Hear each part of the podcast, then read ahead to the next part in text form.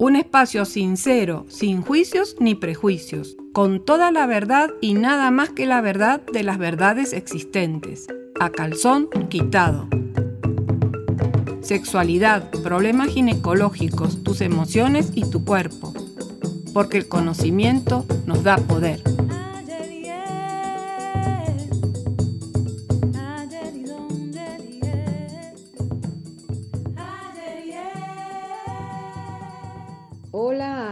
Y todas, bienvenidos a este espacio a calzón quitado. Soy la doctora Gabriela Mercuri, especialista en medicina interna y en medicina holística. Y hoy vamos a hablar de un tema muy interesante y que tiene muchas aristas y mucho para conocer y mucho para investigar, mucho para cuestionarnos que es el tema del sexo seguro.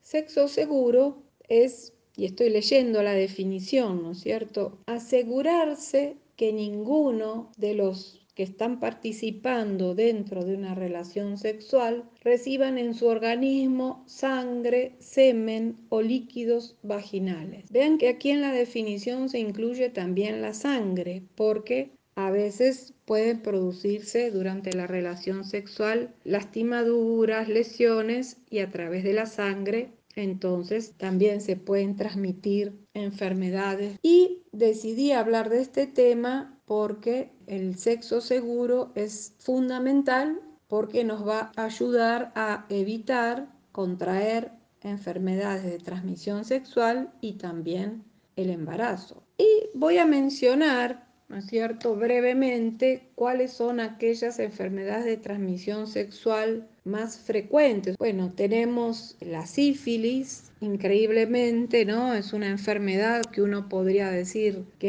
es de la época de hace 200 años y sin embargo el incremento de la sífilis en esta época es muy alta. Han vuelto a aparecer casos de sífilis que uno creía que ya era una enfermedad que estaba completamente erradicada o controlada. La gonorrea, la clamidia, el HIV. Fíjense que a pesar, ¿no es cierto?, que existe tratamiento para tener control de la enfermedad, el número de contagios de HIV ha aumentado. La hepatitis B, la hepatitis C, la hepatitis D, que son tipos de hepatitis que a veces pueden cursar en forma por un periodo de tiempo, pero también pueden ser hepatitis severas, hepatitis que pueden evolucionar a la cirrosis, a la insuficiencia hepática, a la hepatitis crónica.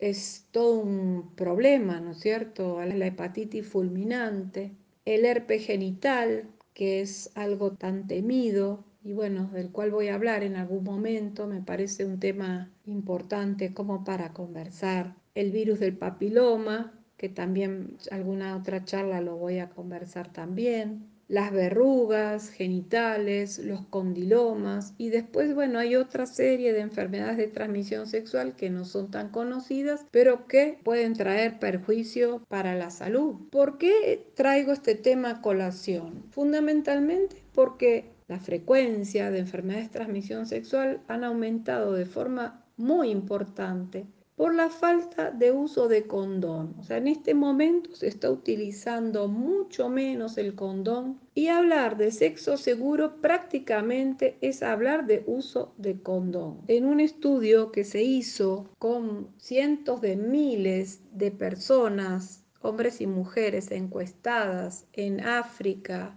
considerando África, América y Europa con respecto al uso del preservativo, del condón, el uso está entre el 20 y el 30%. O sea, prácticamente no se utiliza. Y dentro del matrimonio, dentro de una relación estable, prácticamente uno diría que no, no se utiliza realmente, ¿no? ¿Por qué se utiliza menos el condón? Y acá tenemos, bueno, varias causas que son todas muy importantes a tener en cuenta. La número uno, pienso yo, bueno, no sé si la pondría en ese orden, pero pienso que sí, es la falta de empoderamiento, de asertividad, la baja autoestima, el miedo al rechazo de parte de la mujer o del hombre, en el caso de, estar en una pareja gay, para exigir el uso del condón durante una relación sexual. Supongamos que una o uno conoce a una persona y van a tener relaciones sexuales y la persona con la que vamos a tener relaciones sexuales no quiere usar condón, que es algo muy común, o sea, el hombre muy frecuentemente no quiere utilizar condón. Entonces, acá la chica se encuentra frente a la situación de si le pido o le exijo que se coloque el condón, se va a ir, me va a decir que no, y de pronto le gusta el muchacho, o sea, el muchacho es guapo, el muchacho es interesante.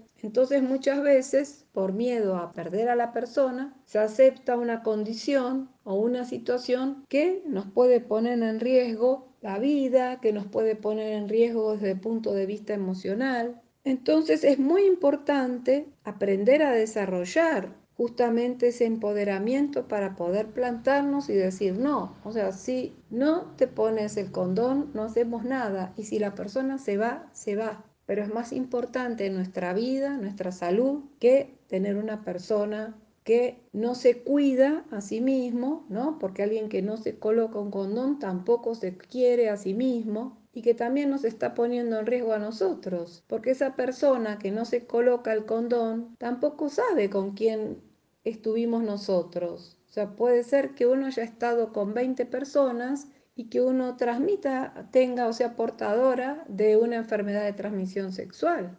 Entonces, esa persona que no se quiere, que no usa el condón, no sé si es alguien con la que vale la pena estar. Son cosas que, bueno, yo las dejo ahí planteadas como para que ustedes se lo cuestionen, ¿no es cierto? Y se lo pregunten. Si una sabe que va a una fiesta o que va a salir y que hay posibilidades de que haya una relación sexual, es mejor, por ejemplo, colocarse un condón femenino y ya estoy preparada. El condón femenino se puede colocar hasta 5 horas antes de la relación sexual y estoy protegida y puedo tener relaciones sin tener que exigirle al otro que se coloque el condón y no perderme la oportunidad, digamos, ¿no? Pero me estoy protegiendo, me estoy cuidando a mí misma. Otra causa por la cual se ha reducido el uso del condón es que, bueno, muchas veces se dan contactos sexuales ocasionales o quizás no ocasionales, pero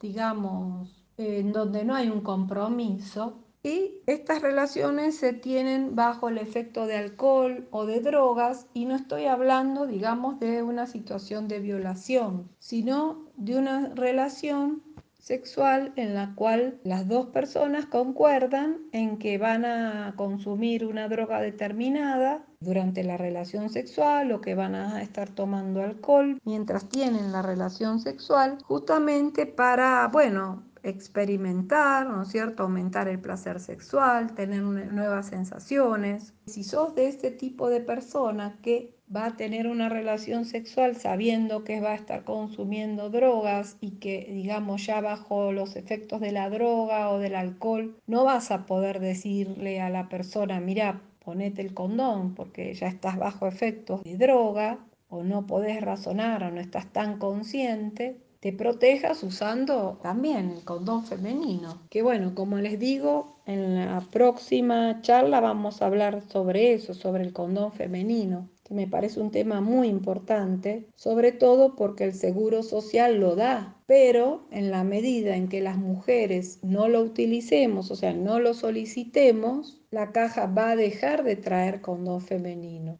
Otra causa por la cual se utiliza menos el condón es, lógicamente, las situaciones en donde hay una situación de mucha pasión, donde las hormonas obviamente te invaden, te olvidas de todo, no te importa nada. En ese momento, digamos, no hay nada de razón, ¿no es cierto? Es puro instinto, puro hormonas y somos seres humanos. O sea, es muy difícil que en el medio de la influencia de las hormonas podamos parar fríamente y decir, bueno, Juancito, ponete el condón. Es muy raro quién va a hacer eso, ¿no es cierto? Pero bueno, tenemos que tratar de ir desarrollando y de estar atentos a lo que implica, ¿no es cierto?, no tener el sexo seguro, los sustos, ¿no?, que vienen después de haber pasado por una situación así, los sustos, las angustias que suceden cuando nos dejamos llevar, ¿no?, por estos impulsos que yo, digamos, no los condeno, por supuesto, o sea,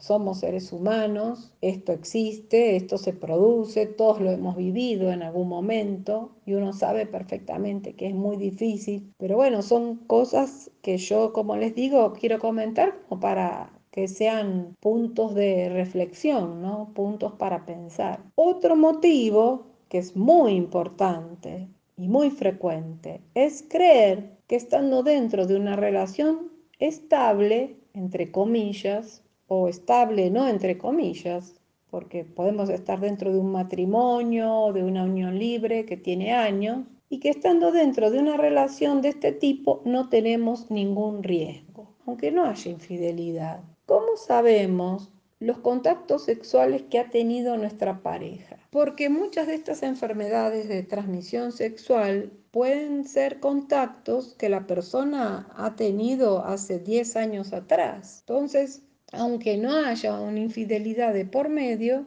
esta persona con la cual tenemos una relación estable nos puede transmitir una enfermedad, ¿no es cierto? Por contacto sexual. Entonces, yo pienso que ese es otro punto también a tener en cuenta. Muchas parejas lo que hacen es hacerse las pruebas de enfermedades de transmisión sexual en sangre y en orina, no son baratas y repetirlas, ¿no es cierto?, a los seis meses, porque a veces se da, ¿no es cierto?, por ejemplo, que dan negativas en un momento, sobre todo las de sangre, dan negativas y a los seis meses se pueden positivizar, entonces habría que repetirlas. Bueno, si en ese caso dan negativas y realmente hay una promesa, ¿no es cierto?, de fidelidad, de monogamia, entonces, bueno, uno podría decir, voy a confiar en esta situación y entonces no me voy a proteger.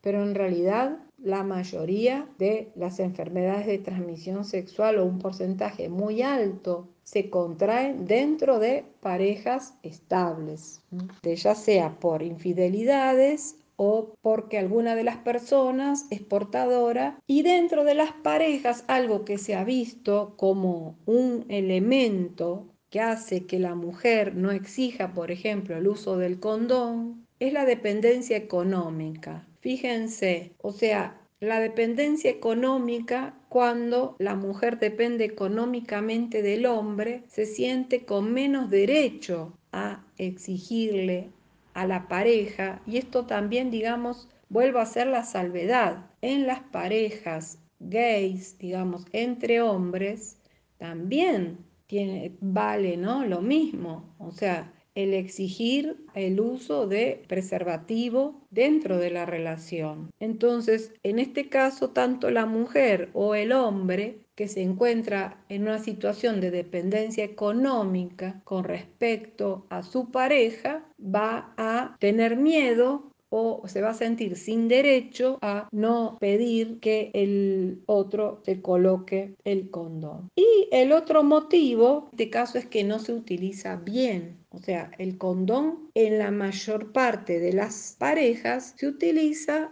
como método anticonceptivo es decir, en el momento de la eyaculación, pero no se utiliza para evitar las enfermedades de transmisión sexual. El condón en realidad tendría que colocarse desde el primer momento en que comienza o se inicia la relación sexual y hay erección. O sea, durante el juego sexual en donde hay penetración, ya en ese momento se puede transmitir una enfermedad sexual o se puede producir un embarazo. Entonces, esto también es muy importante. Las enfermedades de transmisión sexual no se transmiten solamente por la penetración vaginal o anal. Pensemos que también las enfermedades de transmisión sexual se transmiten por vía oral, o sea, por sexo oral, ¿no es cierto? Y acá las cosas, digamos, yo pienso que se ponen más complicadas, porque si exigir el uso de un condón es algo complicado, acá estamos entrando en otro tema, que es, digamos, las recomendaciones que da la OMS con respecto al sexo oral,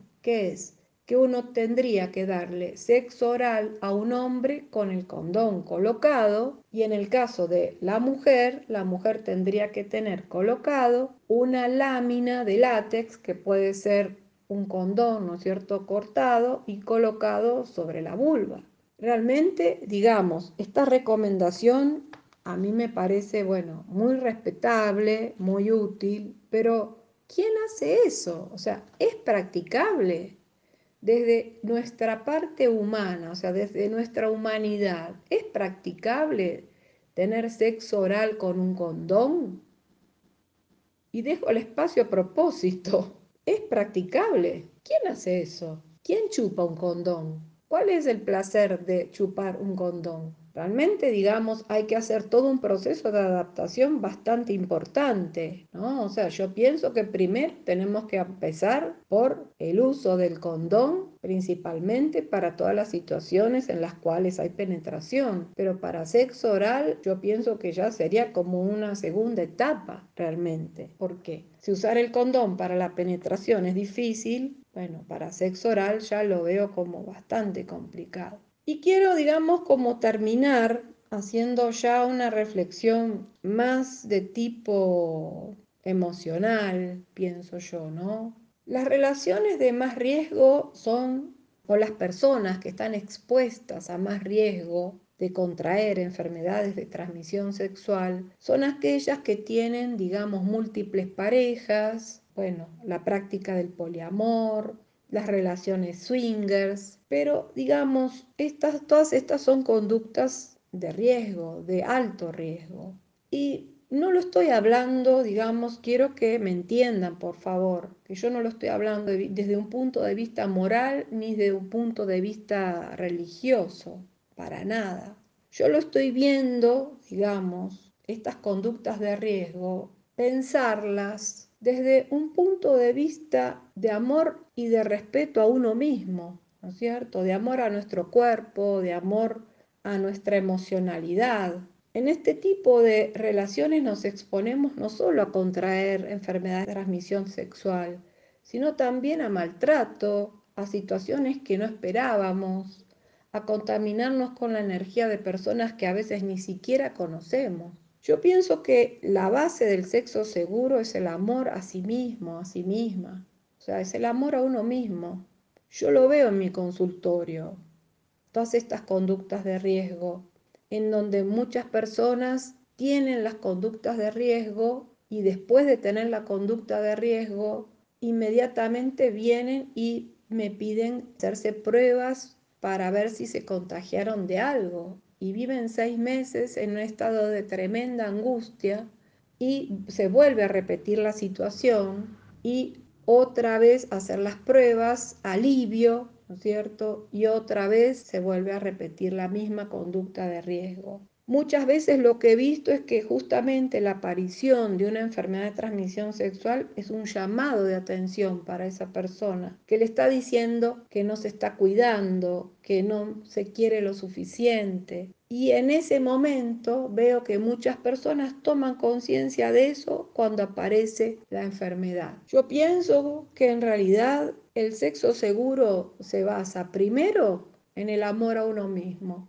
después en el uso del condón. Pero primero es quererte vos misma, quererte vos mismo. Bueno, hasta la próxima y seguimos.